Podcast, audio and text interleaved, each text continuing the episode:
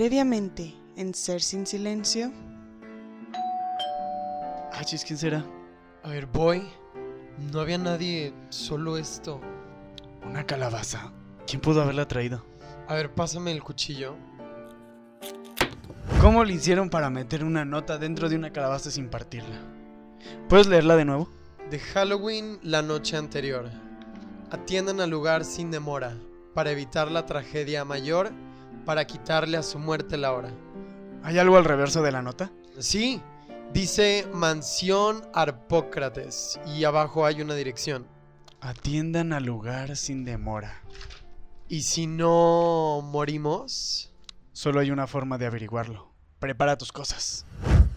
Felices fiestas tenebrosas. Y bienvenidos al podcast donde yo, Fernando de los Santos, Y yo, Gonzalo Reverte, trataremos de descubrir los secretos de la mansión embrujada a la que fuimos convocados en la víspera de Noche de Brujas.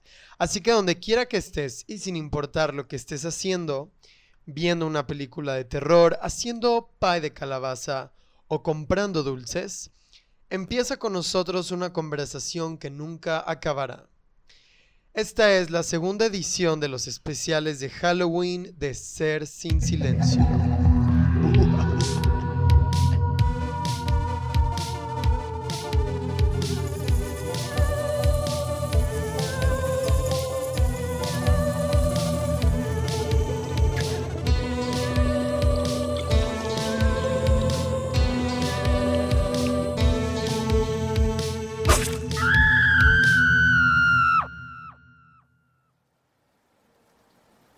Bajando del cielo cual arpía, despiadada rugía la tormenta. Al salir cualquiera diría que la noche estaba hambrienta. Llegaron nuestros dos anfitriones a la casa de los espantos. Si fuera como otras mansiones, tan solo asustaría a unos cuantos. Pero aquella era distinta, prometía oscuros secretos frente a tan tenebrosa pinta temblaban el par de sujetos.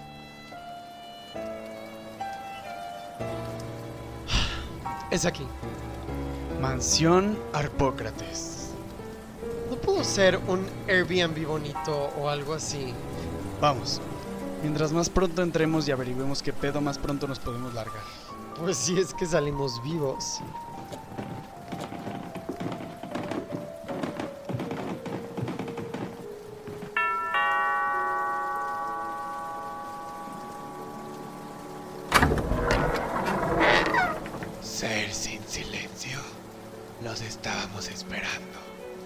Amo dijo que vendrían.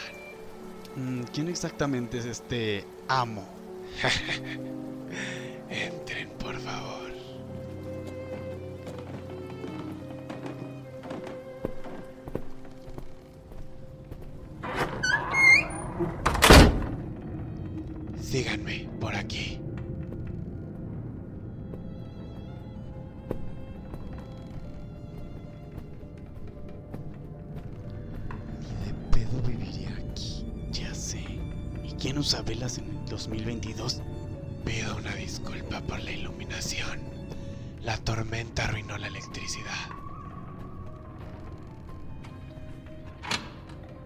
Hemos llegado.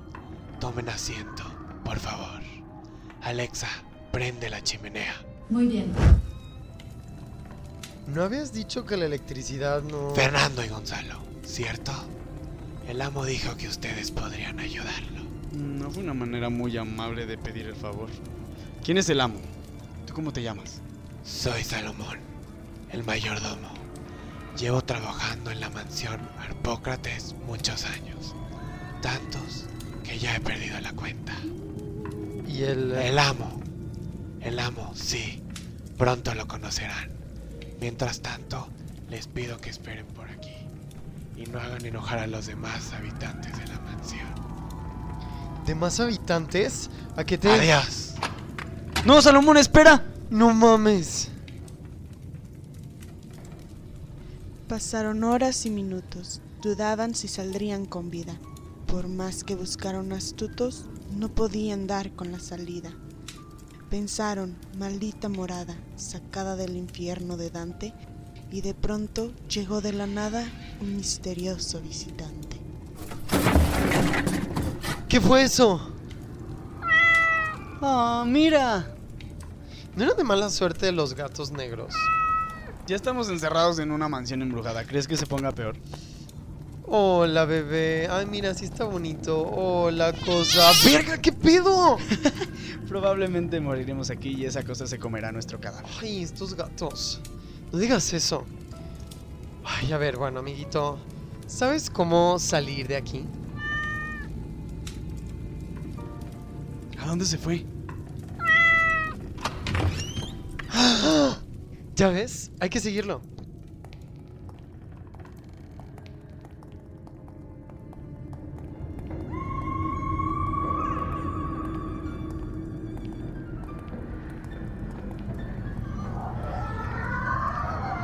Llevando al mismísimo infierno.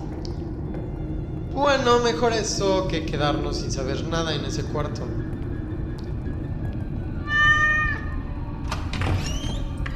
¡Wow! ¿Qué es esto? ¿Qué es aquí? Mira, son medidores de campos electromagnéticos, cámaras de visión nocturna, grabadoras de audio, detectores de movimiento. Creo que ya sé a qué se dedicaba nuestro misterioso anfitrión. ¿Investigación paranormal? Exactamente. Mira esto. Son cassettes y una grabadora antigua. ¿Qué dice la etiqueta? A ver, testimonios de acontecimientos sobrenaturales, México, caja 1 de 23. ¿Te parece si los escuchamos? No nos meteremos en problemas o sucederá algo. ¿Dónde quedó el gato? No sé, pensé que estaba contigo. Bueno, quizás conocer el trabajo del susodicho amo nos ayude a averiguar qué está pasando. Veamos. mm, ok, me gusta este. Pongamos este primero.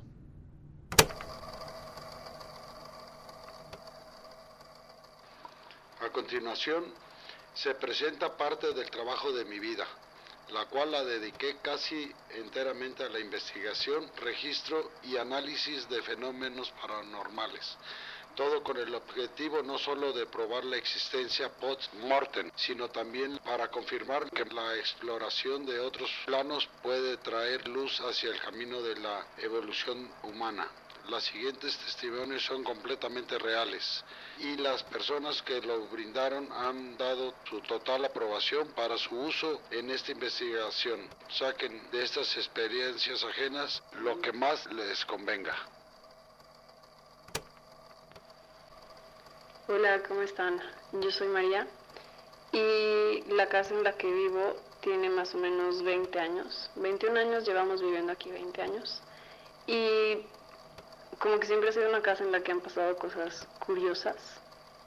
Por ejemplo, no sé, veíamos películas de terror y de repente pasaban cosas muy raras por un tiempo eh, extendido, un periodo extendido de tiempo.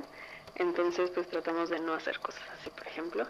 Pero yo creo que la cosa más rara que me pasó a mí fue que estaban sacando cosas de un negocio familiar y entre las cosas que estaban sacando había un maletín que era de mi abuelo y el maletín, a pesar de que estaba súper chiquito, era como una maletita de viaje, un neceser, pues tenía toda una vida, ¿no? Tenía su cepillo de dientes, la pasta, una pastita de dientes Listerine chiquita, un enjuague bucal, un rastrillo, un cepillo para limpiar sus zapatos, boleador, una vida entera en un neceser chiquitito, ¿no?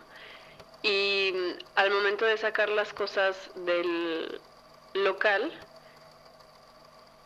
mi papá las deja aquí en la casa, en la entrada donde tenemos una credenza. Y pues estábamos todos muy sorprendidos, ¿no? Porque eran cosas pues muy personales y que mi abuela en su momento no había querido sacar del escritorio en el que se sentaba mi abuelo, que después se convirtió su escritorio y después pasó a ser el escritorio de mi papá. Entonces, ese maletín de mi abuelo pues tenía más de 50 años ahí. yo creo que unos, mínimo unos 55 años, que no los quiso mover y nunca dejó que nadie moviera nada y que tocara nada de lo que había sido de mi abuelo, ¿no? Entonces, cuando lo trajo mi papá, pues aparte del, del maletín venía una cámara análoga viejita super padre y dijimos de que, ay, o sea, qué curioso que, que la abuela, nuestra abuelita nunca haya querido sacar estas cosas, ¿no? Pues igual, no sé, dejarlas en casa, pero en su escritorio se nos hizo algo curioso, pero digo, no juzgamos. Cada quien procesa el duelo de diferentes formas y probablemente tener las cosas de mi abuelo en su escritorio le brindaba a mi abuela un sentido de confort, ¿no? Entonces, pues las cosas las traen un jueves y me acuerdo perfecto, jueves o viernes, esto fue todo en, en pandemia, me acuerdo perfecto que estábamos un domingo, mis papás, mis hermanos y yo, cerca de esa credenza, viendo una película, estábamos viendo creo que náufrago. y de repente, pues comiendo pizza, o sea, apestaba grasa de pizza. Y mi mamá dice, oigan, ¿quién se está poniendo crema? Y todos, pues no mamá, nadie se está poniendo crema. O sea, estamos comiendo pizza porque nos pondríamos crema. Y ya, ahí quedó, ¿no? Pero ese mismo día en la noche, no me acuerdo por qué bajé. Y voy bajando la escalera y para explicarles un poquito cómo está, sobre el lado derecho de la escalera después del descanso está abierto, entonces se puede ver la sala. Y justo enfrente de esa parte de la escalera en la que uno puede voltear y ve, hay un sillón naranja, pues grande, un sillón individual.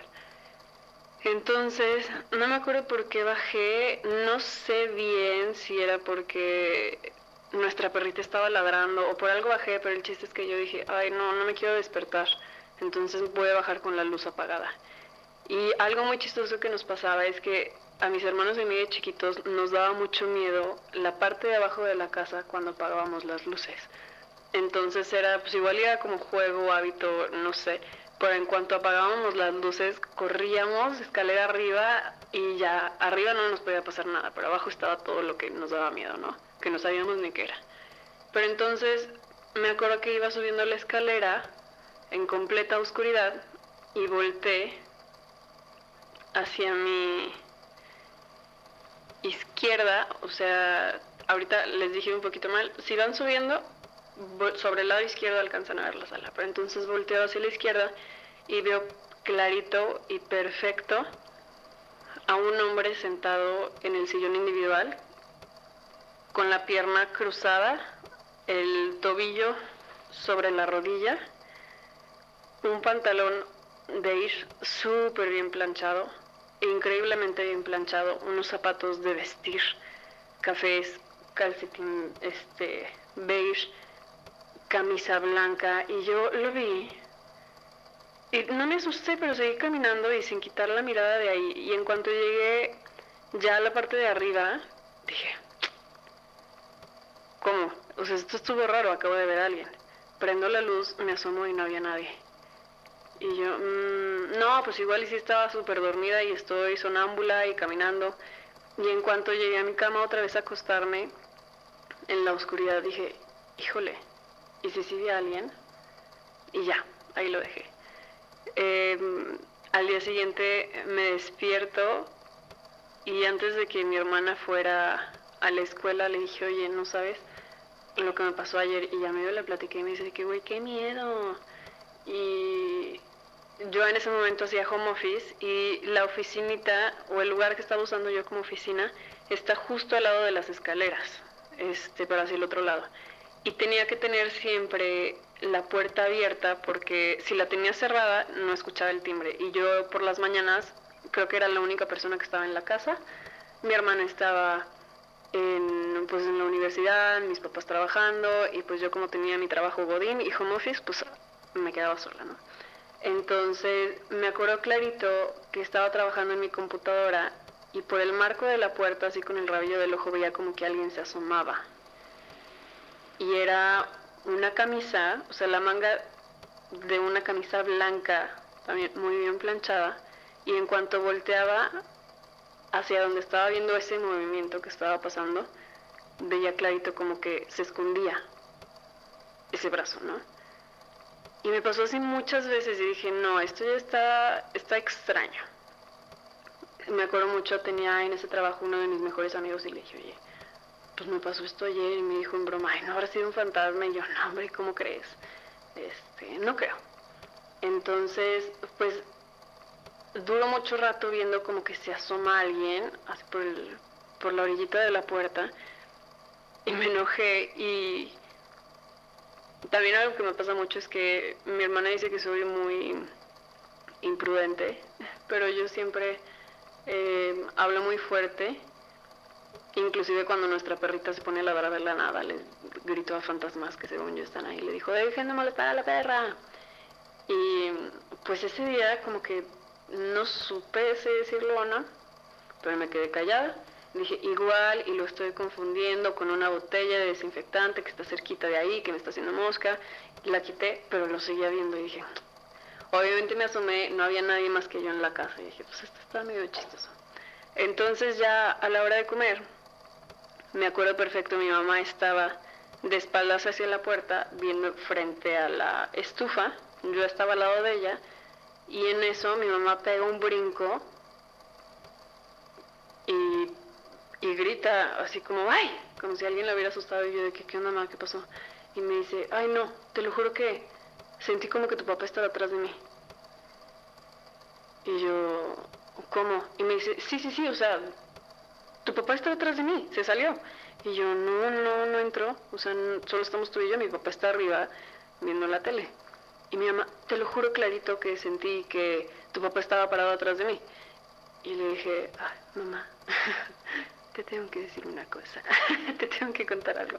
Entonces ya le conté a mi mamá lo que me había pasado un día antes en la noche y ese día por la mañana y las dos nos quedamos calladas y le dije, oye mamá, ¿y si tenemos visitas? Y me volteé a ver así súper seria. Y me dice, pues yo creo que sí. Y ya, que le decimos a mi papá, sí o no. Pues a ver, ahorita le decimos. Entonces, en cuanto baja mi papá a comer, le platicamos. Y lo primero que le digo es, oye, yo creo que tenemos visitas y son tus visitas. Y mi papá, ¿cómo de qué estás hablando? Y yo, sí, o sea, pasó esto, esto, esto, esto, esto, esto. Y la verdad, yo creo que tus papás están aquí en la casa. Entonces mi papá primero como muy de, no, claro que no, no es cierto. Pero una parte de él estaba un poco feliz. No, no puedo explicar esa, esa parte de su reacción. Mi abuelo murió cuando mi papá era un bebé, una semana antes de que cumpliera el año. Y mi abuela cuando mi papá tenía como unos 22, 23 años, o sea, estaba muy chico. Entonces siempre ha tenido un soft spot como muy fuerte por, por ellos dos, ¿no? Por sus papás. Y le platica a mi mamá, a una hermana de mi papá, que estaba muy metida de repente en los rollos de la metafísica y cosas difíciles de explicar. Y le dice, dile a María que les hable, que se presente y que les diga que, hola abuelo, abuela, soy yo, soy su nieta, están en mi casa, pero ya les van a encontrar un lugar porque obviamente todas esas cosas que trajeron de mi abuelo y de mi abuela a la casa eran cosas que tenían años sin mover del lugar en el que estaban y que al final del día pues tienen energía acumulada, ¿no? Yo soy como una fiel creyente de que todas las cosas que tenemos pueden llegar a acumular energía y depende de qué tanto crean ustedes, pero hasta cierto grado las personas nos podemos quedar aferradas a nuestras cosas materiales, ¿no? Más si tienen como un valor sentimental alto y todo eso. Entonces me dice eso mi mamá y yo, ah, chis. ¿Y por qué no les dices tú? Tú eres su, tú eres su nuera, tú les puedes decir. Y mi mamá, no, no, no, este, te toca a ti. Total. Prendí mi saumerio un día de salvia blanca y estuve ahí limpiando y dije, no, qué miedo, a mí no me asustan otra vez. Limpié toda la casa, llega mi papá, ay, qué ridícula que pusiste tus humos para limpiar. Y le dije, no, o sea, me vas a dar las gracias, nada más porque tú no los has visto. Y pues total, ya me quedo sola y me presento y digo, hola abuela, abuelo, este, ¿cómo están? Soy María, soy su nieta y están en mi casa, pero pronto les van a encontrar un lugar. Y mm, en cuanto movieron todas esas cosas al lugar al que movieron ese local, dejaron de pasar cosas aquí. Em, algo que creo que es bien importante y bien interesante, y eso lo aprendí de una amiga que también le han pasado cosas muy, muy raras, es nunca utilizar palabras específicas como bienvenido. Entonces cuando yo me presenté con ellos, hola abuelitos, este, soy María, su nieta, nunca utilicé la palabra bienvenidos, porque si sí eran ellos los que estaban aquí, espero más bien que puedan ya cruzar y descansar, donde les toque descansar o estar viviendo la vida que les toca vivir. Pero pues sí, cuando me presento, no digo bienvenidos para nada, este también les digo que ya les van a encontrar un lugar, porque igual lo que sus almas o el leftover, el remanente, si así se dice, creo que sí, de sus almas que estaba en sus cosas, puede estar tranquila sabiendo que va a estar en otro lugar y que ya va a estar como en paz, ¿no? Entonces, pues sí, esa es mi historia. Creo que es la historia que puedo contar más de primera mano. Y pues espero que les gusten y que si llegan fantasmas de sus familiares a sus casas o así, que no utilicen las palabras bienvenido, esta es tu casa o algo así, o sea, hablarles, presentarse. E inclusive, ¿no? Dicen que si se te presenta un alma o un fantasma, puedes llegar a preguntar qué necesitan, con qué te puedo ayudar para que puedan cruzar.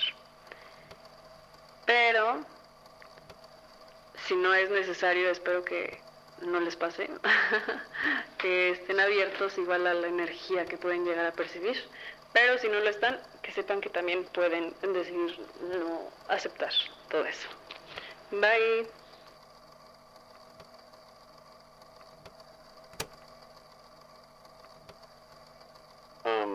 bueno, hola, mi nombre es Andoni, tengo 19 años y bueno, voy a contar mi historia paranormal. Todo empezó cuando me mudé a la casa en la que resido justo ahora. Y bueno, ¿cómo explicarlo? Yo siempre he considerado que la parálisis del sueño pues tiene algo más de lo que parece, ¿no?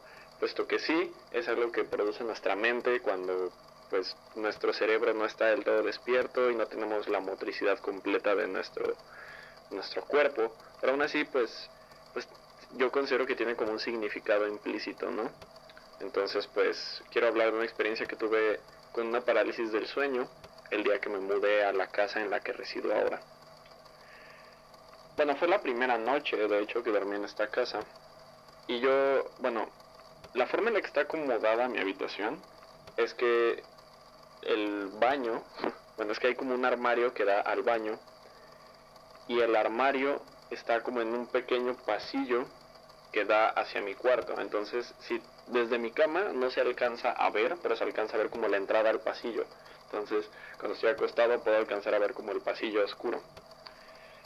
Recuerdo que la primera noche que dormí en esta habitación, mm, me desperté sin poder moverme, ¿no? Como es usual en las parálisis del sueño. Y no sé si a los que estén escuchando les suene familiar, pero cuando tienes una parálisis del sueño, Ah, sientes que puedes mirar en cualquier dirección. Incluso no puedes mover tu cabeza. Tus ojos pueden mirar en cualquier dirección, ¿no? Incluso en, la parte de atrás de tu, de, tu, de tu nuca. Está raro, pero es algo que pasa. Y recuerdo cómo estaba todo oscuro. Y siento como que hay alguien en el pasillo. No puedo ver a nadie, pero siento que hay alguien. Y yo no me puedo mover. Entonces pues está, pues, pues, es muy curioso. Y nada más veo como a mi cuarto entra como este par de ojos flotantes, ¿no? Y lo que tiene este par de ojos es que es, es como, o sea, eran, eran literalmente dos globos oculares flotando, como si estuvieran adheridos a una persona, pero el resto de su cuerpo fuera invisible. Y nada más veo como entran a mi cuarto y me observan y pues yo no puedo hacer nada o moverme. No sé si alguien más ha tenido una alucinación tipo de parálisis del sueño, pero es muy aterrador porque incluso si en el fondo de tu eh, alma sabes que no es real, no puedes evitar como mm, sentirte inquieto al respecto, ¿no? Y tienes ganas de gritar, pero no puedes gritar, y tienes ganas de moverte, pero no puedes moverte. Entonces yo veo esto y no me hace nada, solo son dos ojos flotando y se me quedan mirando, y luego simplemente se dan vuelta y se van, ¿no? Y es un caso muy curioso porque desde entonces siento yo que en mi armario hay algo. No sé cómo explicarlo, pero no hay ventanas, no hay luz. Solo cada, vez que quiero entrar al baño tengo que pasar por ahí. Y es una experiencia un poco extraña sentir que no estoy solo en ese armario. Entonces siento, al menos desde mi perspectiva, se sintió como si la entidad que habita en mi armario hubiera ido a presentarse conmigo antes de, como diciéndome como hola, bienvenido, yo vivo aquí. Y no sé, fue, fue bastante curioso. Entonces, pues esa es como mi experiencia paranormal con eso. Y siempre que entro al armario me invade como esta sensación de que no estoy solo en el armario. Y pues sí, esa es mi experiencia paranormal.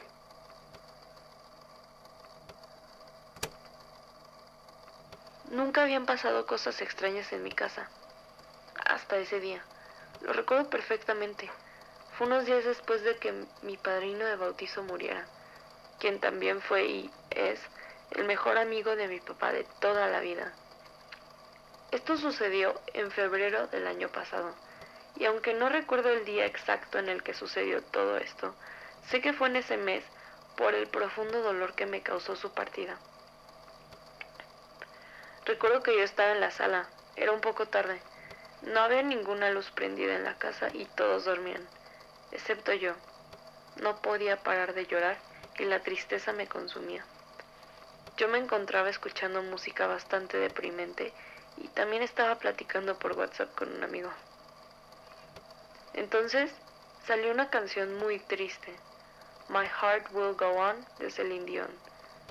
Es una canción que a la fecha me sigue rompiendo en mil pedazos cada que la escucho, pero en ese momento cobró un significado aún más doloroso, y es que reflejaba toda mi tristeza a la perfección. Yo seguí llorando mientras que la canción se repetía una y otra y otra vez, cuando de repente vi que en la pared se estaba reflejando una sombra con una figura extraña. Parecía ser la figura de un hombre alto y corpulento. Pero ¿Cómo era eso posible si todos los hombres en mi familia estaban ya dormidos? ¿Cómo podía reflejarse una sombra si todo estaba oscuro y la única luz que había era la de la calle de enfrente? No sé. Esas son algunas de las preguntas que me planteé en ese momento y que, a decir verdad, a la fecha no tengo ninguna respuesta.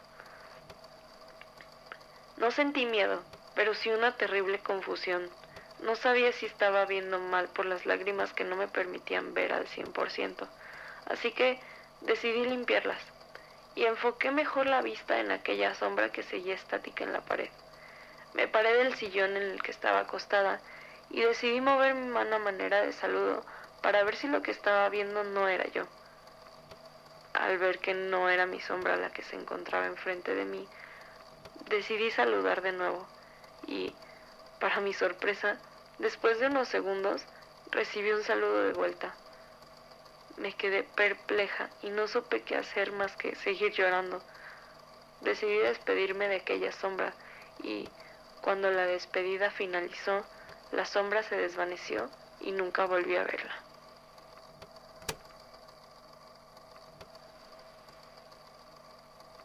Cuando era niña no solía tener miedo realmente a nada. Podía estar en la oscuridad, podía caminar en el campo, de noche, bajo la luz de la luna o incluso cuando esta no estaba y todo era negro. Nunca tuve miedo de que algo estuviese debajo de mi cama o de que algo me siguiera. De hecho, todo lo contrario, me sentía parte de la noche. Nunca se me olvida. Yo tenía seis años y era el 2006. Para ese entonces mi abuela me cuidaba y ella tenía 66 años. Ahora entiendo el peso que tenía su presencia en mí. Me hacía sentir segura y nos encantaba hablar de la muerte. Para mí algo fascinante, realmente no me era ajeno ni sentía que era extraño, que estaba mal o que algo que diera miedo. Incluso era algo que anhelaba, como si la muerte fuera la liberación que todos buscamos de alguna forma.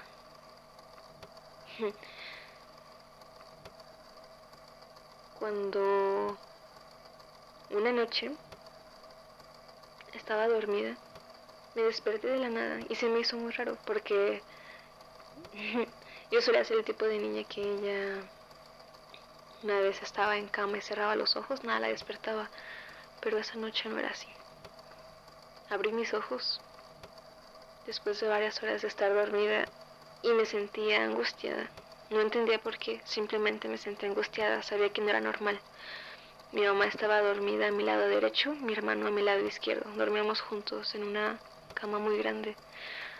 Yo estaba en el centro y como mi casa era pequeña, recuerdo que no quería voltear a ver al frente. Todas las habitaciones de la casa estaban unidas, entonces sabía que si levantaba la mirada podía ver directo hacia la sala, hacia la esquina derecha. No se me antojaba, quería evitarlo. Cuando por fin tuve el valor y lo hice, me quedé petrificada. Me sentía súper nerviosa y angustiada y simplemente no entendía si lo que sea que estaba viendo en ese momento era real. Tenía a una señora, a una viejita, era una mujer ya anciana y no quitaba su vista como penetrante y oscura de mí me sentía sumamente inquieta. O sea, la forma en la que me estaba viendo me hacía sentir súper, súper incómoda. Y lo que recuerdo es que tenía el pelo recogido y una especie de gorrita o algo sobre la cabeza que era blanco. Pero lo que más destacaba era que tenía algo en las manos, era como un canasto tejido. Y sentía como la profunda curiosidad de qué había en el canasto y como si incluso esta mujer quisiera darme a entender que había algo en el canasto, aun cuando me estaba viendo de forma tan hostil. De alguna forma me quería convencer que lo que estaba viendo no era real, así que me cubrí con las cobijas varios segundos, cerré los ojos y de alguna forma me repetí a mí como, no, esto no es verdad. Bajé las cobijas y estaba ahí, inmóvil y seguía viéndome así. Nunca nadie en mi vida me había visto así. Recuerdo que mm, no quería seguir viéndola y sentía que no podía ni siquiera moverme, pero solo me cubrí con las cobijas y abracé a mi mamá. Por días me sentí extraña, no podía quitarme de la mente ese encuentro y aún más no podía quitarme de la mente que había en ese canasto, porque sentía fuertemente que algo me quería dar a entender. No se había movido, no me había dicho nada, no había hecho nada más que verme durante todo ese rato. Días después, volví a despertarme en la madrugada. Quería creer que no era verdad. E incluso siento que con el paso de los años quería creer que de hecho había sido un sueño. Pero es que nunca se me olvidó esto porque en esa misma semana tuve esas dos visitas más. Una mujer y un niño. Después de la anciana, era este niño que nuevamente mm, tenía tal vez unos dos años más que yo, tal vez unos ocho nueve años, y me veía fijamente y sentía igual súper hostil su energía, me sentía mal. Nuevamente tenía un canasto en las manos, exactamente el mismo canasto.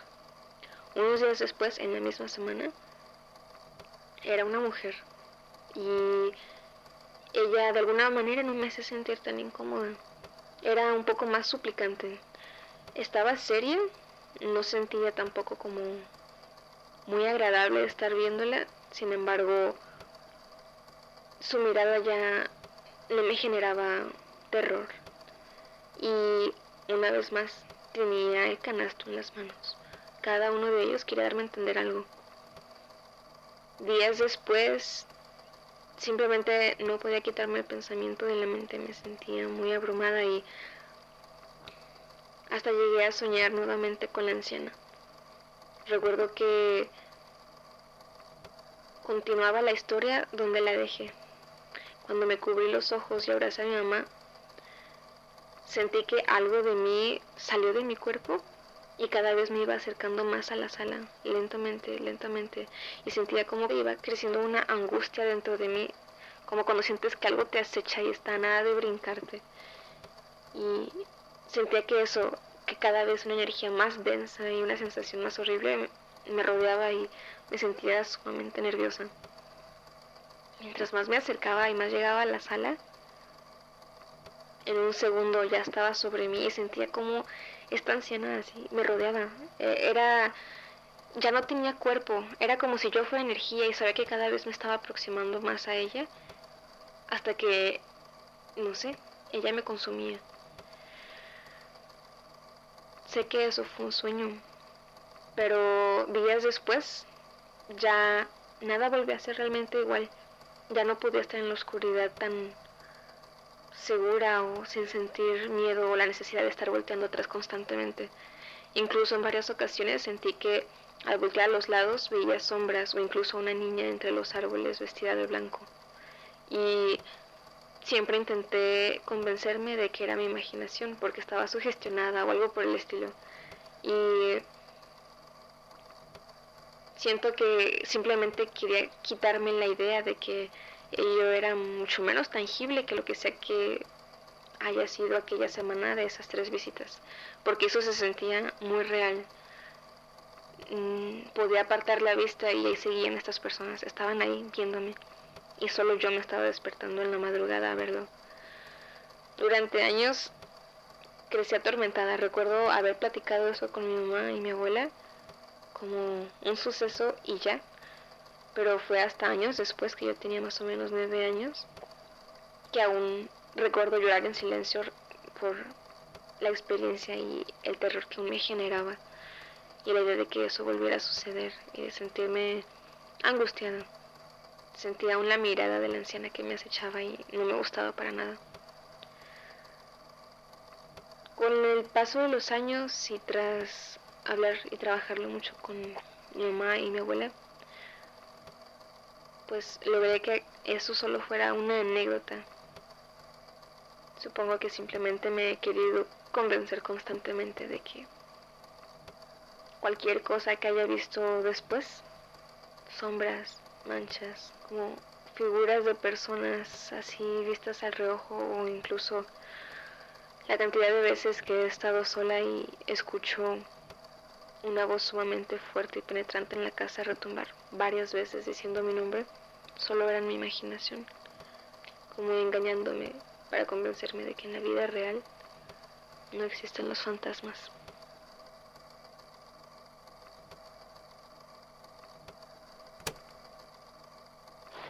Hola, mi nombre es Uriel Corona y tengo 20 años y actualmente vivo en Guadalajara, en donde me han pasado la mayoría de mis actividades paranormales.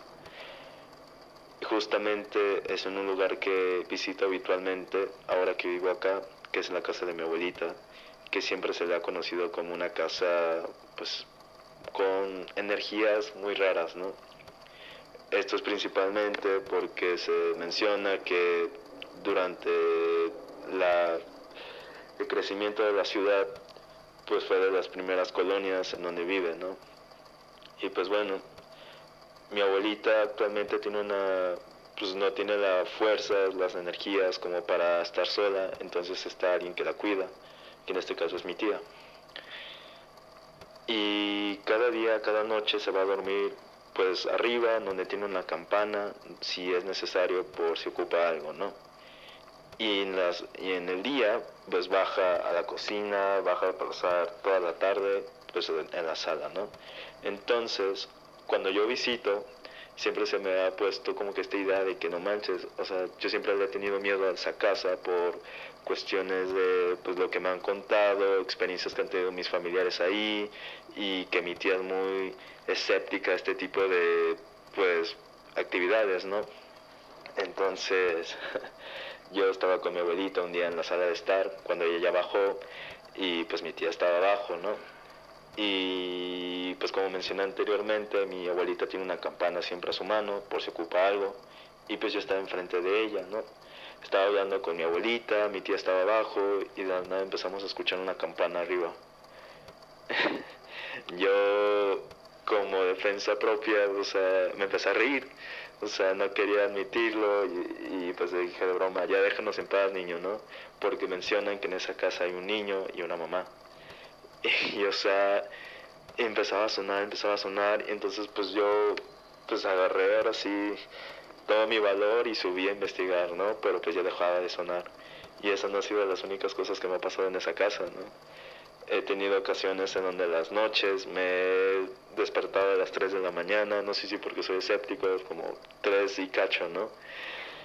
Y esto es primordialmente porque me cuentan mis familiares de que se les ha aparecido algo y siempre lo, no, no sé por qué es la necesidad de contarlo en la noche, ¿no? Pero pues bueno, o sea, en este caso yo estaba acostado y y veía, o sea, intentaba no checar las horas, ¿no? Porque pues resulta, no sé, tenía miedo. Y pues ya resulta que pues en la noche pues me intento dormir antes de, de las 3, procuro siempre en esa casa porque en oscuridad es otro lugar, o sea, en verdad se siente una densidad en el aire y muy frío. Entonces siempre procuro dormirme antes y si me paso, pues quedarme despierto y pues ver videos o algo para distraerme, ¿no? Para no ver mi, mi entorno. Pues resulta que un día pues me dormí y solo estaba mi abuelita justamente, mi tía y yo. Me dormí con esta idea de que una prima se había quedado en la casa y le tocó que algo estaba viéndola, ¿no? En las noches, o sea, un día antes de que se fuera. Entonces, ya cuando se fue dijo, no, pues a ti te toca, y a mí me iba a tocar irme un día después. Entonces como que me quedé con esta idea, ¿no? Y, pues ya, o sea, pues me duermo y empiezo a escuchar ruidos, ¿no? Entonces, pues yo procuro pues cerrar los ojos, o sea, andaba con una, pues, o sea, estaba muy nervioso en general esa noche. Y pues despierto y veo mi, mi celular para pues, tener luz, ¿no? Y veo que son las 3.23 de la madrugada. Dije, ¿por qué Dios me haces esto, no? este, y pues ya, este, pues estaba con mucho miedo, ¿no? No quería voltear, ahora sí que mi sábana era mi protección, ¿no? Y, o sea, me acuerdo que, o sea, estaba volteándose a la ventana y no estaba volteándose a la puerta, porque la ventana se podía ver mínimo la luz de la ciudad. Y sentía, en verdad, alguien detrás de mí, o sea, sentía como que algo, o sea, alguien estaba acostado, no conmigo, no en la cama, sino al lado y entonces, pues, o sea, procuré no voltear, no volteé, estuve muy nervioso, me dormí como una hora después y yo como mentalizándome a que a dormir, o sea, por más miedo que tuviera, ¿no? Y pues ya, o sea, esa casa tiene varias anécdotas.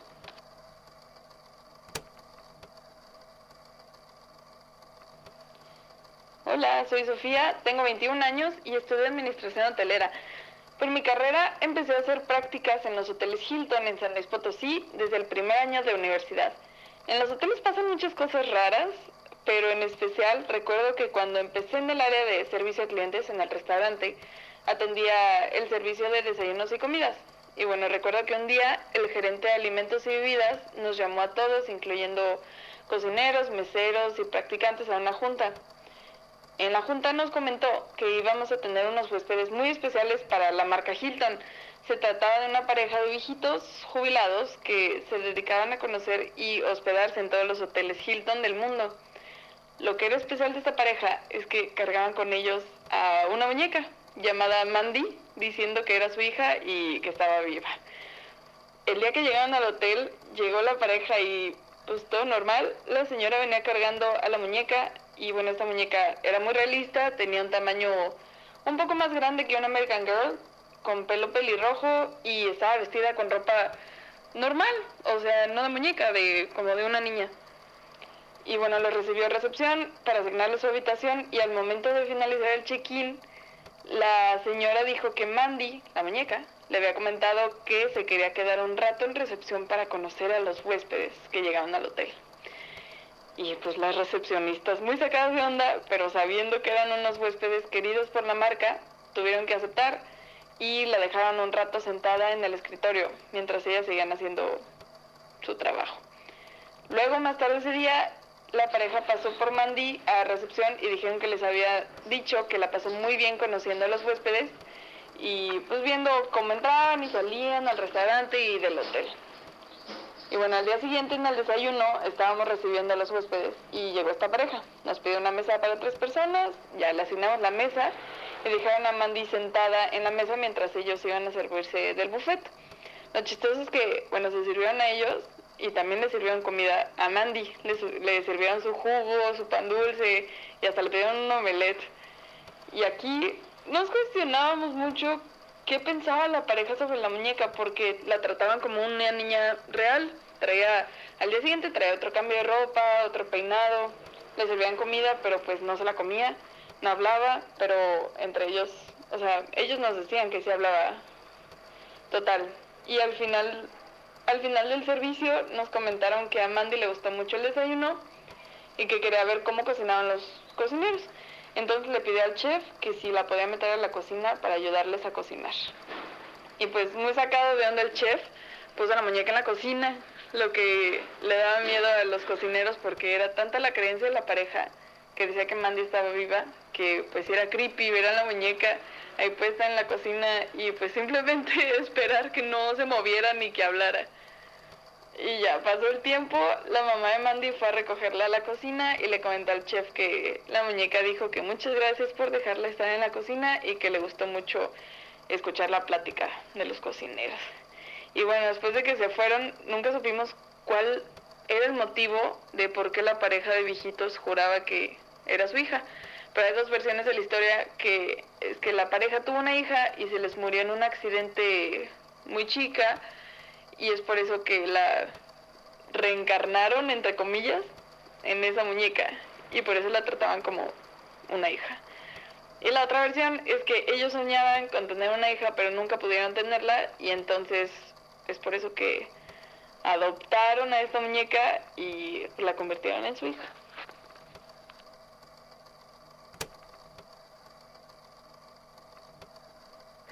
Este, mi historia mi historia de, fantasmas, bueno, una de muchas, es hace siete meses, no más, hace como nueve meses eh, mi papá decidió remodelar la casa, remodelar una parte de la casa, quería poner una fuente en el jardín, entonces, y cambiar una puerta de lado porque mi papá es fiel creyente del feng shui y de las malas vibras. Entonces, em, pues yo me había ido a Veracruz el fin de semana, había sido un fin de semana muy triste, muy trágico, porque pues había tenido problemas con mi significant other en ese entonces. Em, y pues llegué a mi casa y pues para acabar de fregar estaba toda mi casa llena de polvo. La casa era inhabitable. Entonces tuve que hablar con mi papá y decirle que no podía quedarme en la casa, que no había manera, que literalmente me había quedado a dormir ahí un día y que me había despertado como polvorón, que estaba en exámenes finales, que acababa de pasarme esto con esta persona, que realmente mi ánimo no estaba para yo soportar eh, una casa en ruinas. Y mi papá decidió hablar con su hermano para que yo me quedara en casa de mi abuelo. Mi abuelo se murió hace 10 años, pero mi tío sigue viviendo en la casa entonces eh, hablaron con mi tío, mi tío estaba de viaje, yo me iba a quedar sola en casa de mi abuelo. Yo realmente no había pasado tiempo en esa casa desde que se murió mi abuelo porque pues se sentía muy raro estar en esa casa y que no estuviera mi abuelo ahí. Entonces, em, pues llego yo un martes que recogí las llaves, está todo bien, todo listo. Em, dejo mis cosas, me explican más o menos cómo está el tema de la alarma, este, cómo tengo que cuidar al perro, porque tienen un perro, y pues ya, o sea, me tocó dormir en, en el cuarto de mi abuelo, fue súper raro, súper raro entrar a su cuarto y que él no estuviera ahí. Entonces, pues como que desde ahí empezó como que un poco el sentimiento, o sea, más que que haya sido un tema de, uy, no, qué miedo, me empezó mucho sentimiento. Entonces, fueron los primeros dos días un poco raros porque era como esa sensación rara que tienes de que en algún momento va a entrar esa persona que ya no está a su cuarto a decirte qué estás haciendo aquí, intruso. Pero pues no pasó. O sea, no pasó porque pues obviamente pues está muerto el hombre. Total, eh, estaba la persona que nos ayudó en mi casa, llegó el martes también, entonces estaba quedando conmigo, porque pues no la iba a dejar yo en la casa toda llena de polvo donde no se podía ni siquiera comer. Entonces estábamos las dos en la casa, pero ella se regresaba eh, casi todo el día a mi casa porque estaban acomodando todo, o sea, tenían que sacudir todo, todo el polvo que se había metido y pues ella estaba haciendo eso con otras personas que trabajan con nosotros. Y mientras yo estaba pues terminando lo de mis entregas, yo iba y venía de clases y tal. Y un día que estaba yo sola, veo que está prendida una luz que yo no había prendido. Y como que mi cabeza se fue y dijo, mi primo sabe que estoy aquí sola y tienen luces inteligentes. Entonces el güey, o sea, un chichango, debe de estar prendiendo y apagándome las luces desde su teléfono para sacarme un pedo, porque yo se lo hice una vez y entonces se está vengando de mí el chango. Total, lo dejo morir, me voy a dormir, este, porque estaba en la oficina de mi abuelo, que tiene un balcón que da a la sala, está, está en un segundo piso, o sea, toda la casa es de un solo piso, y esta oficina está en un segundo piso con un balcón que da a la sala. Entonces yo alcanzaba a ver las luces del pasillo que da la cocina, de, o sea, prácticamente las luces de todas las áreas comunes de la casa y, o sea, estaba prendida la luz del el pasillo de la entrada. Entonces, este, pues total, yo paso por alto eso, digo, seguro es mi primo, me está molestando. Al día siguiente o sea, obviamente apagué todas las luces, me fui a dormir. Al día siguiente está prendida la luz del pasillo que va a la cocina. Se me empezó a hacer muy raro. Le pregunté a la persona que trabaja conmigo si ella había prendido las luces. Me dijo que no. Este, le creí obviamente. Pasan los días y sigue pasando eso de que se prenden y se apagan las luces. Le pregunté a la señora que trabaja en casa de mis tíos de que si las luces eran inteligentes o algo. Me dijo que no. Ahí fue donde yo me empecé a asustar. Y justo me puse a contar la historia en mis close friends, porque me encanta estar contando yo mis historias de miedo en mis close friends. Porque me pasan muchas, me pasan muchas, o sea, ya me da mucha risa y las cuento mm, con mucha risa. Y mientras yo estaba contando eso, empiezo a oír ruidos en el piso del cuarto y me empecé a asustar, porque obviamente me entró la paranoia de que te dicen de que no, no, no, no, no, tú no hablas de esas cosas porque se ponen peor. Salgo del cuarto y están las luces de la entrada, o sea, de la entrada principal, prendidas otra vez. Nadie las había prendido, eran las 10 de la mañana. No había nadie. Estaba sola. Ese día era viernes y ese día se iba la persona que trabaja conmigo de regreso a su casa y me iba a quedar yo sola la noche del viernes y la noche del sábado. En el Inter arreglo las cosas con mi significant other y le dije que sí podía ir, pero después yo ya no le contesté, entonces ya no fue y me quedé sola. Entonces, este, pasa el viernes de la noche, todo bien, me despierto el sábado en la mañana, estoy haciendo mis cosas, bla, bla, bla. Este, hago lo que tengo que hacer, termino mis entregas, voy, entrego, voy a que me revisen, shalala. Llega el sábado, sábado en la noche, este, estoy yo sola, pero ese día no sé por qué yo tenía mucho miedo de quedarme sola, como que ya me habían pasado muchas cosas que ya no me tenían tan tranquila y me llevé a mi perro a, a la casa de mi abuelo, pero obviamente yo tenía que encerrar al perro de mis tíos para poder meter a mi perro porque mi perro es muy celoso, entonces iba a acabar eso en pleito de perros y pues mi perro mata al otro perro, o sea, el otro perro, o sea, ya está en tiempos extras. El punto es que eh, yo subí a la oficina, agarré una película, la bajé para verla en el cuarto de mi abuelo donde me estaba quedando. Encierro al perro, o sea, cierro la puerta con seguro del pasillo, porque hay un pasillo que conecta la cocina con los cuartos. Cierro la puerta de ese pasillo, dejo el perro afuera y me voy y me voy. Pero eh, en ese momento yo estaba tomando pastillas para dormir, porque estaba teniendo muchos problemas por todo el tema de lo del significante de que yo no dormía. Este, y este, pues ya, o sea, yo dije, pues no tengo agua, necesito tomarme ya mis pastillas para dormirme. Abro la puerta y, y veo que está dentro el perro. Entonces, como, como que mi reacción al principio fue decir, ¿qué haces aquí? ¿Quién te metió? Sigo caminando y digo, seguro, no sé, algo pasó, pero veo que la puerta está completamente abierta y yo digo así en voz alta, en inglés, de que you gotta be joking. Escucho que alguien dice atrás de mí, Leidenecht. Y yo, what the fuck. Leidenecht es como desafortunadamente no en alemán. Mi abuelo hablaba alemán, cabe aclarar. Y obviamente me saqué el pedo de mi vida. Eh, fui por agua a la cocina, obviamente con el alma en la mano. Este, me sirvo agua, me regreso, pero como pedo, o sea, volando al cuarto. Cierro la puerta con seguro. Obviamente dejé al perro ahí, o sea, yo ya no quise insistir en encerrar al perro. Me tomé las pastillas para dormir, es más, creo que me tomé una de más para de verdad quedarme jetona. Ni siquiera apagué la luz, no apagué nada. Al día siguiente me desperté, hablé con mi papá y le dije, papá, ¿sabes qué? No me pasó esto, me sacó muchísimo de onda, este, no me quiero quedar aquí ya ni una noche más, o sea, ya me quiero regresar a la casa, no me importa dormir en la tierra, o sea, me puedo dormir en el piso, no me importa, pero estuvo demasiado raro. Y pues nada, o sea, yo le cuento esto al significant other y el significant other se muere de la risa después de que ya ve que, o sea, que, que, que no pasó nada, o sea, que no quedé traumada. Y me dice, seguro era tu abuelo. Y obviamente tiene todo el sentido del mundo, porque mi abuelo, si fuera fantasma, claro que me haría eso. O sea, claro que lo haría y se moriría de risa de mi reacción tan pedorra que tuve, que huí como una ratilla al primer susto.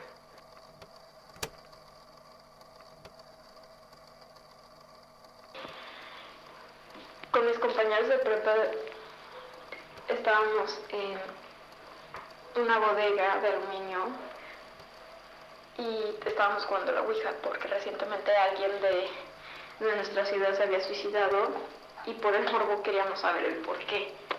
Entonces, este, yo fui de las que no se animó a tocar la Ouija, pero otros compañeros se acercaron y empezaron a jugar. Estábamos completamente aterrorizados, yo y una amiga que nos quedamos de lado porque siempre habíamos sido muy católicas y crecimos en una casa muy católica, entonces nos decían siempre que esas cosas nos iban a desterrar al infierno automáticamente, pero continuaba el morbo, el morbo ahí, así que queríamos estar ahí, queríamos estar parte del círculo social, entonces nos quedamos. Eran alrededor de las 12 cuando decidimos empezar bien. Primero una peda, que estar tomando, etcétera. Ya cuando llegó la hora de sentarnos, empezaron las preguntas de que si sí era esta persona que se había suicidado y se empezaron a mover las manos que decía que sí. Entonces después preguntaron que si, que si lo había hecho por decisión propia y volvió a apuntar a que sí. Entonces había muchísimas sospechas que esta persona era parte de la comunidad LGBT. Entonces decidimos preguntarle que si sí era parte de la comunidad LGBT. También contestó que sí. Entonces llegó un momento en donde dijimos que si le había dicho a sus papás y la respuesta fue afirmativa. Y cuando le preguntamos de que si se había suicidado por porque sus papás no lo habían aceptado, las luces se apagaron en toda, en toda la bodega y el aire se sintió frío automáticamente, o sea, era en verano y se sentía el aire pesado, no sé cómo explicarlo, o sea, sentías que tu corazón se estaba parando. Cuando de repente un compañero soltó la ouija y dijo, a la verga, me largo, yo no quiero estar aquí, y se fue hacia la puerta y estaba atascada, no la podía abrir y empezó a decir que le ayudáramos, entonces otros dos chavos fueron a ayudarle y no podían abrir la puerta. Habíamos escuchado por parte de una maestra que también había jugado la Ouija cuando era joven, que tenías que preguntar si te podías ir. Entonces, este, a todo esto la luz todavía seguía apagada.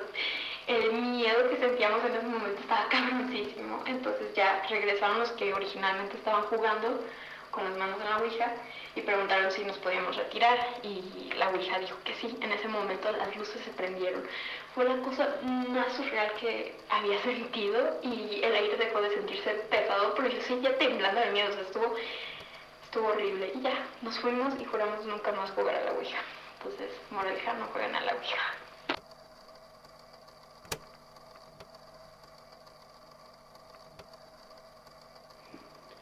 Ya desde hace dos años que me mudé con mis abuelos aquí en Guadalajara, porque aquí estudio. Eh, y mi abuelo es muy escéptico en cosas de fantasmas y espíritus, pero mi abuela sí es muy sensible con eso. Ella como que tiene una conexión especial con sus papás o demás familiares que ya fallecieron. Hasta eso nunca me han contado que les haya pasado algo en su casa, en la casa en la que ahora vivo, pero a mí sí me ha pasado algo, algo que yo siento que es como paranormal. Llevaba pocas semanas de vivir ahí. Duermo en el cuarto que solía ser de mi papá. En ese cuarto, en la pared frente a la cama, hay tres retratos colgados de mi tío menor, menor que mi papá, de mi papá, eh, el del medio, y justo el cuadro está en medio, y de mi tía mayor. Y pues yo creo que mi conexión en especial con el mundo espiritual es por medio de los sueños. Ya me ha tocado, ya me ha llegado a pasar que sueño con personas y al día siguiente me entero que acaban de fallecer. Me ha pasado una o dos veces pero en esta ocasión en especial soñé que estaba en ese mismo cuarto.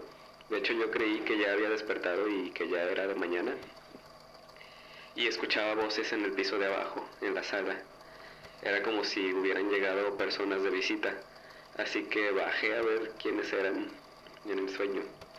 Y al bajar vi a mi abuela sentada en el sillón, que está primero platicando con la visita, pero no alcanzaba a ver quiénes eran hasta que me acerqué más, pero solo vi unas sombras con forma humana, eran, eran dos sombras creo. Y ya en ese momento me despertó el sonido de un golpe en el piso de que algo se había caído. Y ya me latía el corazón muy rápido, así de como si hubiera despertado pues, de una pesadilla. Pero pues sentía que alguien estaba en el cuarto, sentía como una presencia y yo estaba paralizado, no, no me podía mover, no me quería mover de miedo y ya a los pocos segundos se escuchó que otra cosa cayó al piso. Pero pues yo todavía seguí paralizado como unos 5 minutos hasta que ya agarré valor para moverme y levantarme. Y ya vi que se había caído, eh, estaba en el suelo el retrato de mi papá tirado y mi cámara también se había caído. Que lo bueno que no se dañó mi cámara, pero todo estaba muy raro el cuadro había caído muy lejos de la pared, que por lo general cuando caen, pues caen en línea recta cerca de la pared, pero este como que había sido este, empujado, como si hubiera sido tirado. Y pues la cámara estaba sobre mi escritorio, es así de verdad, no entiendo cómo ni por qué. Y pues no sé, la explicación paranormal que le doy es que alguien o algo, no sé, no le gustó que llegara a vivir a esa casa. Y posteriormente pues ya quité los tres retratos, ya no están colgados ahí. Pues para no provocar más cosas y pues ya me establecí bien en esa casa. Y pues siento que aunque al espíritu no le gustara, pues yo iba a vivir ahí y se iba a tener que aguantar.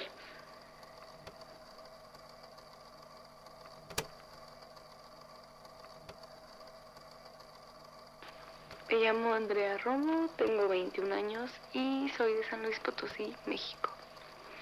A mí me pasó que yo estaba sentada tocando piano en mi casa. En mi casa tenemos un piano. Yo estaba sola y era de noche. No era tan noche, eran como las 8 de la noche. Y pues bueno, yo estaba ahí tocando nada más. Y, paré por unos segundos, como 10, 15 segundos, como no, no sé si me puse a ver qué hora era, no sé. El punto es que paré de tocar por un ratito Y así clarito, justo cuando dejo de tocar, escuché, no tan cerca de mí, pero escuché que se escuchaba cerca y no como afuera en la calle, porque se escuchaba como muy claro como para, para haber sido afuera.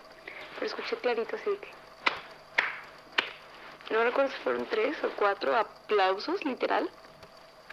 Pero eso fue súper raro porque no había nadie en mi casa. Yo estaba segura que no había nadie en mi casa. Y, y pues no se veía como que fuera en la calle. No sé. Yo al principio quise pensar y dije, ay, seguro fue alguien afuera en la calle que iba pasando. Pero primero, o sea, ¿quién haría eso? Y luego, pues, ¿cuáles son las posibilidades? Y la verdad es que no se veía tan lejos. Entonces estuvo como raro. También algo que me pasó igual relacionado con el mismo piano. Así que igual el piano tiene vibras, quién sabe. Pero ese estuvo más fea, esa yo estaba dormida. Eran como las... Bueno, estaba acostada. Bueno, no, sí, sí estaba dormida, era de noche. Pero eran así como... No sé, no sé si entre 2 y 4 de la mañana, la verdad es que lo recuerdo muy bien. Pero entonces me despierto, creo que me dio mucho calor, entonces me desperté de calor. Y entonces yo escuchaba, para contexto, en mi cuarto la ventana tiene persianas. Entonces que... Y la abres, abres, ¿no? Y la cierras. Y entonces hay una que está como en el piso. Porque se cayó y no lo hemos reparado. No, no importa. Solo es una y no se ve. Está la que está en la esquina. Digamos que tenemos una extra que está en el piso porque ahí la dejé. O sea, el piso recargada en la pared, en una esquina. Bueno, no. No, o sea, sí, sí está ahí. Pero bueno, X. Entonces yo empiezo a escuchar así clarito. Me despierto y empiezo a escuchar. Gemeles. Algo ruido. Y entonces yo así estaba, yo dije, no manches, es un ratón, porque ¿qué más va a hacer un ruidote así, no? No, no, ahora empecé a sudar más, pues porque dije, qué miedo, porque le dije, ¿qué tal que me quiero bajar al baño o algo? O sea, levantar y la piso o me ve o me ataca o algo. Digo, yo no sabía si era una rata o no, pero yo seguí escuchando. No, no saben, entonces empecé, digo, empecé a llorar porque. Entonces le prendo la luz con pues, la lámpara de mi celular y me pongo a ver, no era una rata, era una cucaracha. Que igual, qué miedo. Porque se veía, pues, es que el problema fue que justo por la persiana se veía como más magnificado el sonido. Pero bueno, entonces ya estoy yo ahí, asustada, y... Y creo que la puerta se abrió, es que no me acuerdo, siento que fue más porque fue muy pesado. Como que algo pasó con la puerta y yo no. Entonces me quise parar para irme a dormir con mi mamá. Lo natural que alguien haría, alguien con sentido común. Yo dije, yo aquí, ya, ya me voy. Pero entonces me, o sea, yo estaba así como que me paro, me paro, me paro, me paro. Y de la nada escucho así, ¡pum! un teclazo del, del piano, ¿no? ¡Tuc!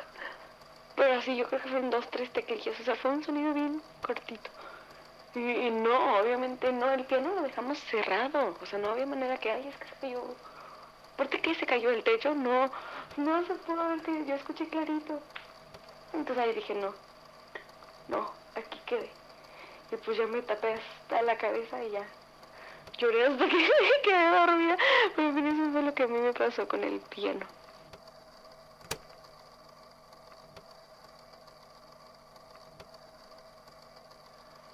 ¿Qué onda?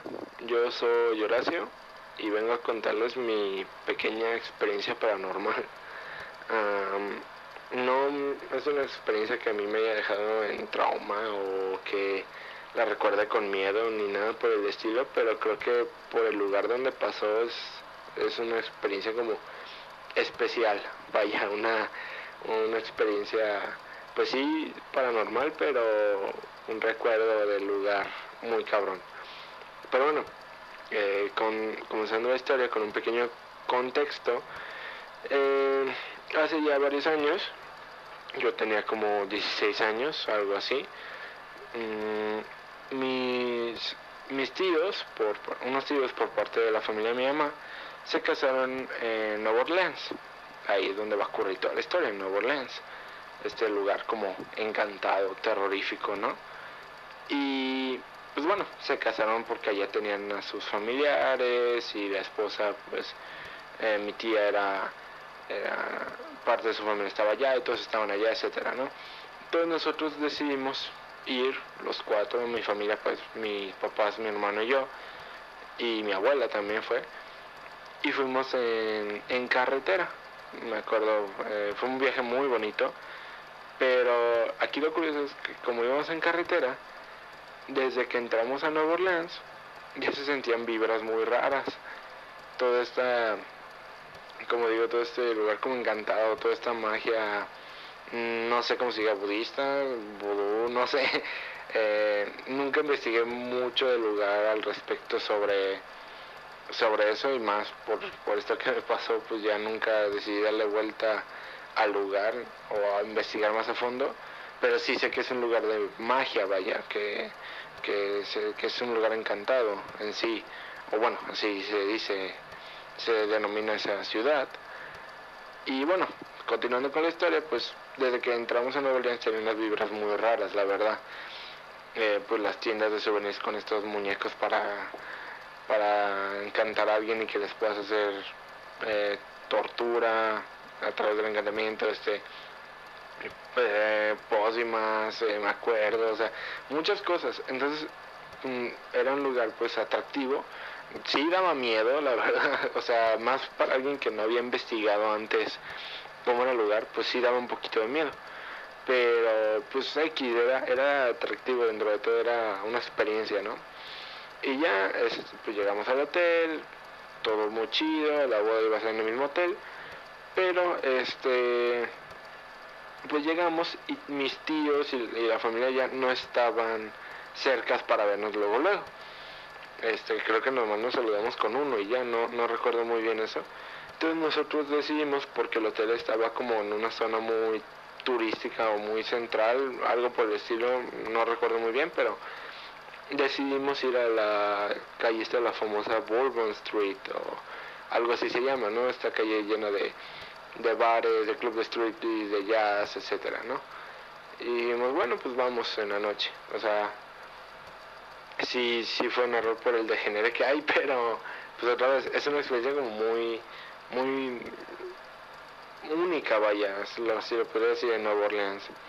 Y ya yendo caminando, este, pues yo viendo todo el lugar, pues, no, nunca había investigado el lugar antes, no sabía nada de lo que les estoy diciendo ahorita, pero pues yo caminando normal, este, volteo a las casas y las casas son como departamentos o, o casas de tres pisos, por así decirlo, o sea, como departamentos de que cada piso hay departamentos o etcétera, ¿no? Y pues ya yo sigo caminando, pero sí era muy curioso que normalmente todas las luces estaban entre los dos primeros pisos y en el tercero no. Pero en sí pues no le tomé nada de importancia, o sea, dije de que bueno pues eh, se les fue la luz, no sé, o casi nadie por esta zona vive en el tercer piso, no sé, no le tomé la gran importancia. Seguimos avanzando y en una, pues yo un señor parado en, uno de los balcones del tercer piso. Em, pues no, no sabría decirte ni su color de piel ni nada, era más la silueta que nada, pero por la contraluz que me daba de las luces de, de abajo, entonces no volteé a ver bien y pues por el mismo caso que no sabía, pues no, no mire a detalle, de que, ay, güey, sí es y no es, etcétera. No, no, yo lo vi ahí pasar, o sea, de que iba pasando, lo vi ahí arriba y dije, ah, mira un señor, y seguí. No, no le tomé la importancia. Ya, pues fuimos hasta acá y etcétera, regresamos al hotel y ya nos topamos con los familiares y ya pues nos empiezan a contar muchas anécdotas de Nueva Orleans, que está la casa de no sé quién, que donde se grabó American Horror Story la chingada.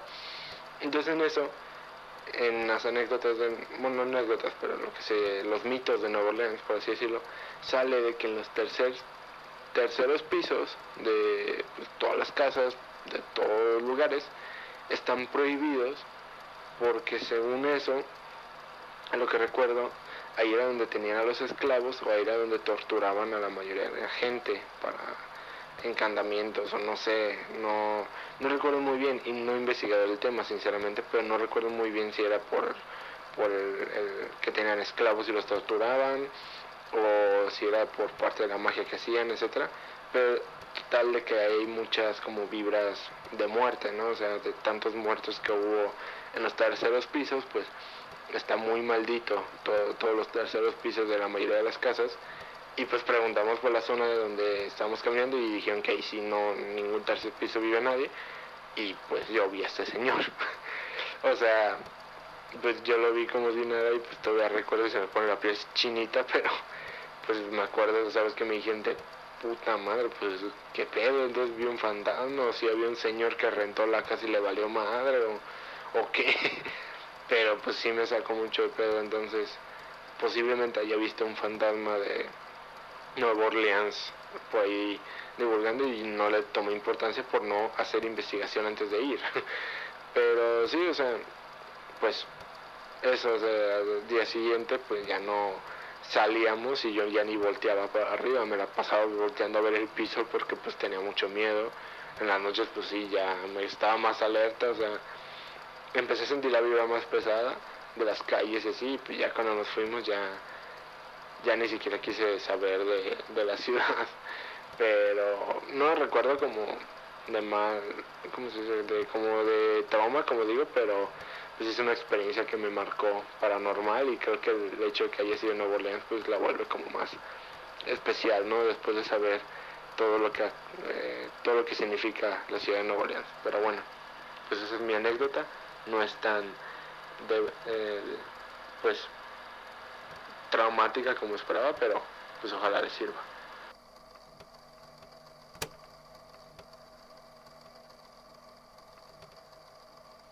Hola a todos, yo soy Paulina y les vengo a contar una historia que nos pasó en mi casa. En realidad creo que todos en mi casa tenemos cierta sensibilidad para las cosas paranormales. A algunos les pasa más que a otros, pero en este caso fue una historia que le pasó a mi hermano. Mi hermano estudia medicina y cuando estaba yendo al anfiteatro, por alguna razón alguien pensó que era buena idea regalar huesos. Entonces, así pasa de repente. Les regalan huesos y mi hermano llega bien feliz con su hueso, era un fémur, a la casa. Y lo primero que mi mamá le dijo fue, rezale al hueso y pues dile que lo estás usando para aprender, que en realidad no, no quieres molestar a la persona, no, no quieres impedirle su descanso.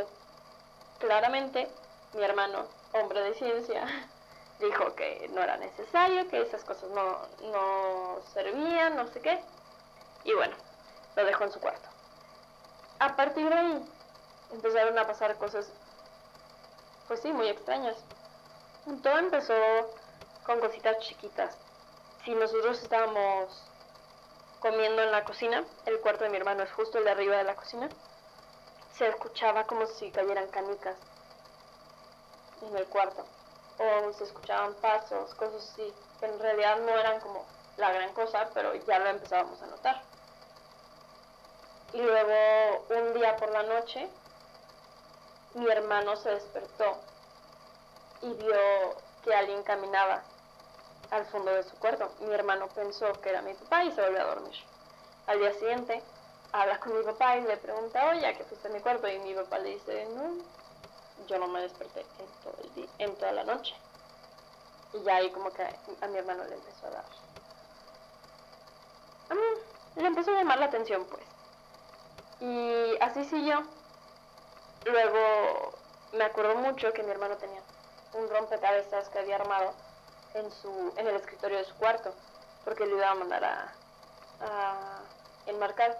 Y un día apare, desaparece la pieza, una pieza justo del centro, pero el rompecabezas estaba todo ya armado, solo que ya no estaba la pieza del centro.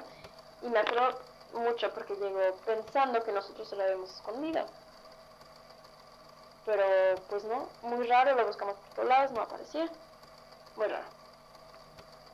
Pero el día en el que ya mi hermano se terminó de espantar, fue un día que estaba dormido y de repente él no sabe si se despertó, si fue un sueño, él dice que fue un sueño, pero dice que abre los ojos y ve en la puerta de su cuarto a una señora que lo estaba viendo. La señora empieza a caminar, a caminar, a caminar. Y para eso mi hermano dice que él, él se tapó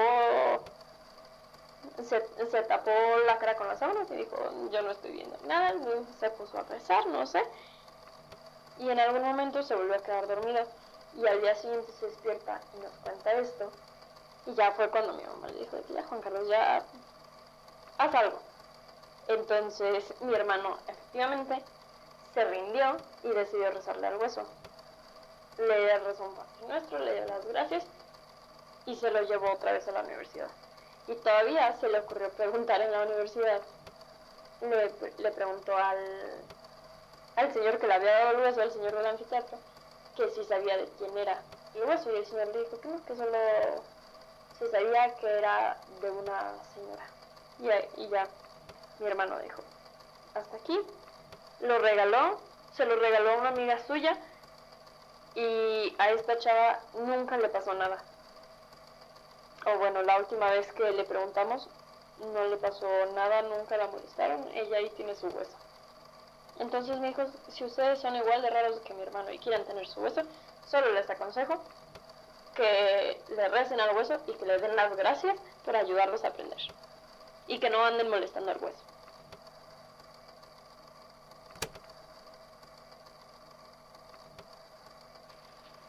Ok, pues mira, todo comenzó hace mucho tiempo.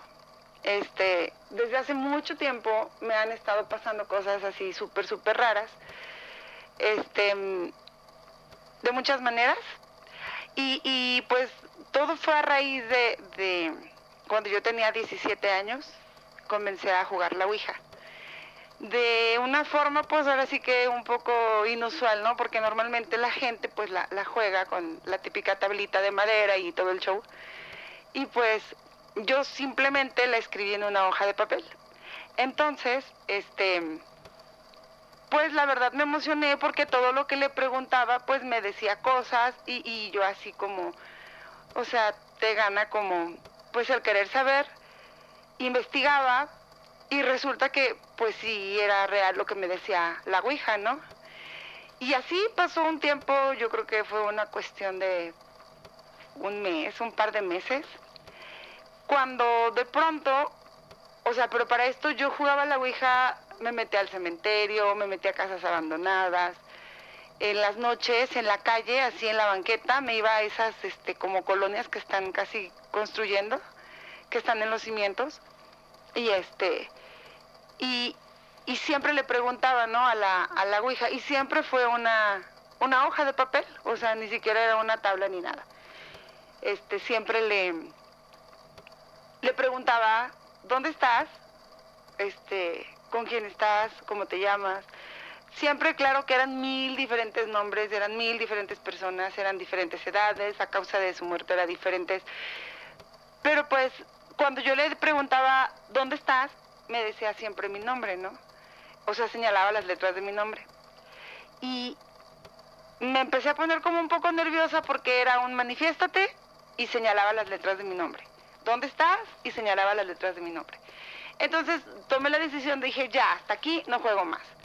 Entonces, pues mis amigos seguían jugándola, seguían moviéndola, la jugábamos con una llave, una llave de casa y en una hoja de papel. Entonces, mis amigos igual, ¿dónde estás? Pero yo ya no tocaba la hoja, entonces la, la, la llave, pues la tabla, vamos, este, señalaba mi nombre. Entonces yo decía, ay, ya, o sea, yo pensé que lo hacían como por estar jugando o así, pero resulta que pues, pues no, realmente la, la hoja pues señalaba mi nombre, entonces ya yo dejé de jugarla, este, ellos también ya dejaron de jugarla y todo el show, como a la semana de haber pasado eso, a mí me empezaron a pasar cosas muy raras en las noches cuando estaba dormida. El típico nombre que le ponen de como este cuando se te trepa el muerto y así. Yo de repente estaba dormida y empezaba a sentir así un hormigueo por todo mi cuerpo. Este un hormigueo que, que al mismo tiempo pues yo despertaba y veía que estaba en mi recámara, pues todo apagado, veía mi recámara sin movimiento, sin personas, sin nada, pero pues me paralizaba, o sea, no podía moverme. Entonces al no poder moverme, me entraba como ese tipo como de nervio y en el momento sentía así como en mis oídos, como cuando te avientas a la alberca, así como ese zumbido. Entonces, este, al mismo tiempo comenzaba a escuchar así como un murmullo de voces, pero muchas voces así como de horrible. Entonces, en mi cabeza, en mi mente, comenzaba a rezar las oraciones que me acordaba, porque, por ejemplo, empezaba a rezar el Padre Nuestro y no me acordaba, se me olvidaba. Este, trataba de acordarme, no sé, de alguna otra oración y, no me acordaba. Entonces, lo poco que yo rezaba en mi cabeza, este, con eso bastaba como para que se detuviera ese ruido, esa sensación, y entonces yo podía moverme. Entonces, yo me enderezaba, estaba en mi cama, efectivamente estaba sola, no había nadie, todo así, las luces apagadas, todo el show, todo bien. Entonces, esto se empezó a hacer más frecuente, pero solo cuando yo estaba dormida. Entonces le comenté a mi, pues a mi mamá, y me dijo, no, son tus nervios, este, estás mal, pero nunca le dije que yo había jugado a la Ouija, nunca, nunca, jamás. De repente me empiezan a pasar estas cosas cuando yo estoy despierta. Me acuerdo que yo pues en ese tiempo iba a la universidad y este iba en el pues en el autobús, ¿no? Y de repente así llegaban a mi cabeza, o sea, a mis oídos, así los murmullos otra vez fuertísimos, se escuchaban así como se escuchan esas películas de terror. Entonces yo pues yo decía, ya no sabía si estaba dormida, despierta, qué show, porque eso normalmente me pasaba cuando yo estaba dormida.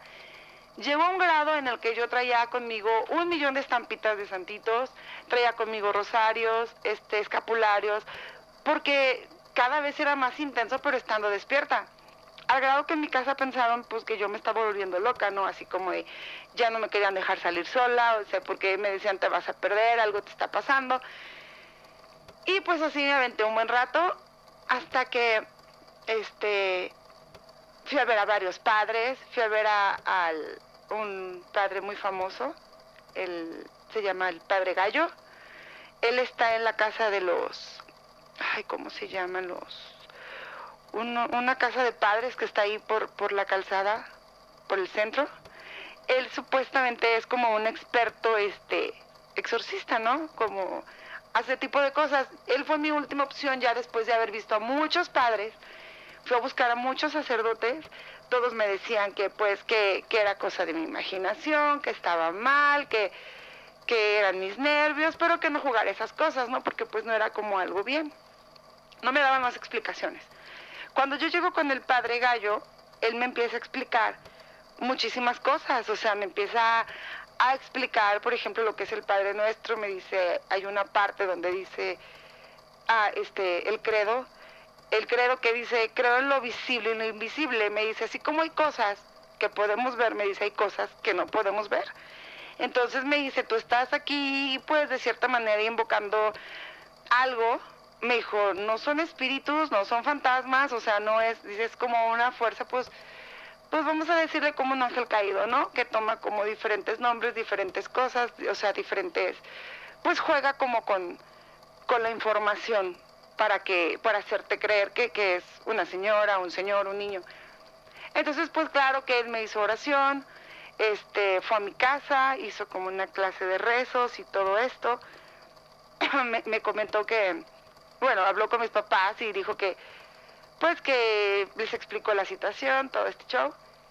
Rezó, todos rezamos y dijo, tal vez este, hay algo que esté contigo y pues se va a molestar, ¿no? Porque de cierta manera se molesta esa energía porque estamos pues incomodándolos con nuestras oraciones.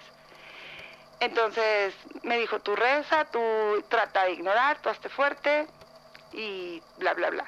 De repente, este, el padre se va. Al, ese día en la noche me volvió a pasar, ya estaba dormida y lo que pasó fue que pues me despierto porque en mi sueño, bueno, estaba dormida y en mi sueño abro los ojos, es mi recámara, se ve así todo oscuro y yo no sabía si era real o estaba soñando. Empiezo a ver así como un cuadro de iglesia que pasa flotando y en medio del cuadro estaba la imagen de una mujer desnuda completamente, con su cabello largo, negro, y, y abajo en sus pies tenía un letrero que decía posesión algo. No alcancé a leer qué era ese algo, ¿no? Pero decía posesión algo. Entonces justamente el cuadro pasa flotando enfrente de mí cuando este cuando lo pierdo de vista así de golpe escucho otra vez todos los murmullos horribles pero esta vez mucho más fuerte mi cuerpo no podía moverlo sentí así un hormigón horrible en todo el cuerpo empecé a rezar en mi mente y como pude me levanté, me fui corriendo a la recámara de mis papás y entonces cuando abro la puerta de la recámara mi mamá se sentó así viéndome, no dejaba de verme con una cara de terror. Entonces no dejaba de verme con su mano al lado de ella, pues dormía mi papá. Entonces moviéndolo así de despierta, despierta, ¿qué tiene la niña? ¿No? Así como de... En ese momento me dio más miedo, yo creo, la cara con la que mi madre me estaba viendo que lo que yo sentía. Entonces mi mamá se levanta, se levanta mi papá y me dicen, ¿qué tienes? Les explico lo que pasa. Mi papá me dice, ven, acuéstate con tu mamá, yo me voy a tu recámara. Así como de, pues cálmate, ¿no? Para esto me acuesto con mi mamá en su cama y entonces ella empieza a decirme, a ver, tranquilízate, duérmete, empieza a persinarme y empieza a rezar. Cuando empieza a rezar, yo empecé a sentir así como, no sé, una molestia muy grande, como me sentí incómoda, como cállate. Entonces, lo único que hice fue sentarme y le empecé como a pegar, como de cállate, cállate. O sea, yo no, yo quería que se callara, yo no quería escuchar porque sentía como raro. Es una sensación que nunca había sentido, como de un enojo muy grande, como una molestia muy, muy grande. Entonces, pues mi mamá me abraza, le grita a mi papá, mi papá viene corriendo. Entonces, justamente en eso me dicen, ¿sabes qué? Está mal, este, los dos me toman, me abrazan entre los dos y me tienen en el centro, o sea, es como un círculo, porque yo estoy en el centro de ellos, me abrazan y entre los dos empiezan a rezar las mismas oraciones. Y justamente en ese momento, este, empiezo a sentir por todo mi cuerpo, desde el dedo así chiquito del pie hasta la punta del cabello. Al mismo tiempo sentía así como muchas, muchas, muchas manos sobre mí como jalándome la piel, como si me estuvieran como tratando de pellizcar, horrible, horrible y al mismo tiempo, o sea, sentía, sentía la presión, sentía como el dolor, fue una cosa espantosa. Terminaron de rezar, este, yo pues así casi llorando porque tenía miedo por lo que estaba sintiendo, ¿no? Después se calmó todo, este, yo no pude dormir esa noche, mis papás tampoco.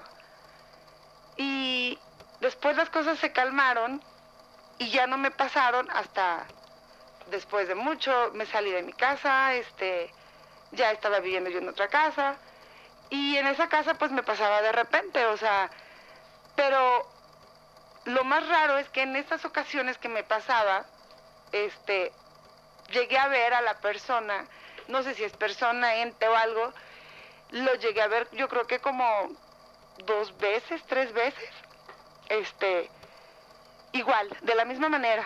Empezaba así el hormigueo por todo el cuerpo, empezaban las voces así en mis oídos, eran muchos murmullos horribles, al mismo tiempo que estaban los murmullos así de... Se me tapaban los oídos como si me hubiera metido a la alberca.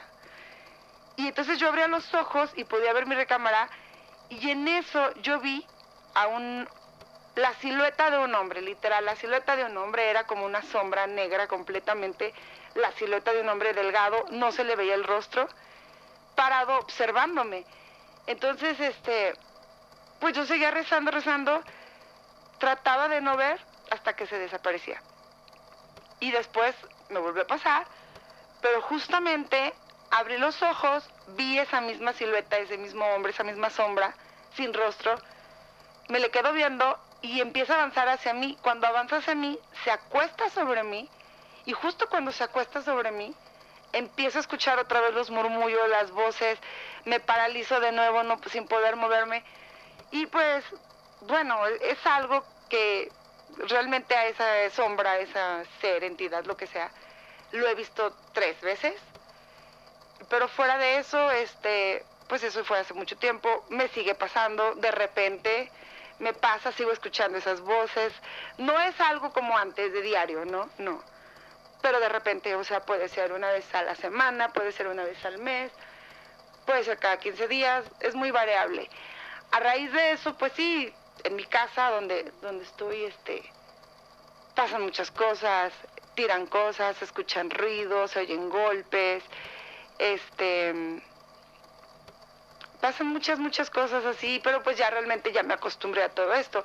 Entonces las personas que he ido a ver, porque pues, pues pedido ayuda, los sacerdotes vienen a mi casa, bendicen y todo el show se calma por unos días y otra vez vuelve a lo mismo. fui a ver personas como tarotistas, este, gente así que maneja energía, y pues todas las personas me, me comentan que es algo, es una entidad que está conmigo siempre. Entonces me dicen, es algo que está contigo siempre. Y lo más raro aquí es que es, o sea, es una gran coincidencia, ¿no? Porque he visto fácil, yo creo que como a 20 personas en diferentes puntos de la ciudad, eh, incluso en diferentes pueblitos, ¿no? Gente que no tiene por qué conocerse, que no se conoce y todos me dicen exactamente lo mismo. Es alguien que está contigo, o sea, tú traes a alguien contigo y se puede decir que pues es a raíz, ¿no? Es como de, de lo que yo hice, haber jugado a la Ouija. Este, algunos lo manejan como que pues abriste un portal, la iglesia lo maneja como que pues son cosas que están ahí latentes esperando ser llamadas, tú lo llamas, este, y pues está contigo. Entonces, pues así mi historia. Pero pues ya me acostumbré a esto y, y pues ya.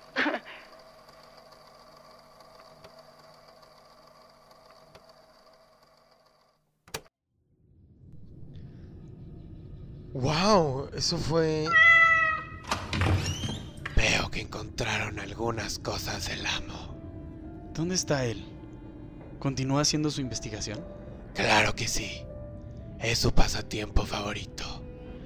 Quizás eso es sobresimplificarlo. Es su sentido de vida, su pasión. Eso y los juegos de mesa. ¿Juegos de mesa? Así es. Un poco menos interesante que todo esto. ¿Les gustan las historias de fantasmas? Yo me sé una. Ahora no, Jorpi. Verán, en esta casa solía trabajar un mayordomo. Uno con nervios frágiles. Naturalmente, esto no era tan conveniente, dados los intereses del amo. Muchos tipos de energía solían rondar por la casa a todas horas. Aún lo hacen. Había entes y espectros acechando en cada esquina. ¿Qué le pasó al mayordomo? No pudo soportarlo más. Quiso renunciar, pero el amo no lo dejó. Una noche, el mayordomo intentó huir, pero el amo logró atraparlo. Para que no escapara, lo encerró en una habitación en el último piso, al menos hasta que éste se tranquilizara y reconsiderara las cosas. ¿Y luego qué pasó? Atrapado en una habitación oscura dentro de una mansión embrujada, lo que cualquiera con su carácter haría, saltó de la ventana. ¿Y murió? No sé, no me sé el resto de la historia. Pero ¿no dijiste que ya llevabas tiempo trabajando aquí? Así es, tantos años que he perdido la cuenta. Espera, ¿cómo es esto una historia de fantasmas?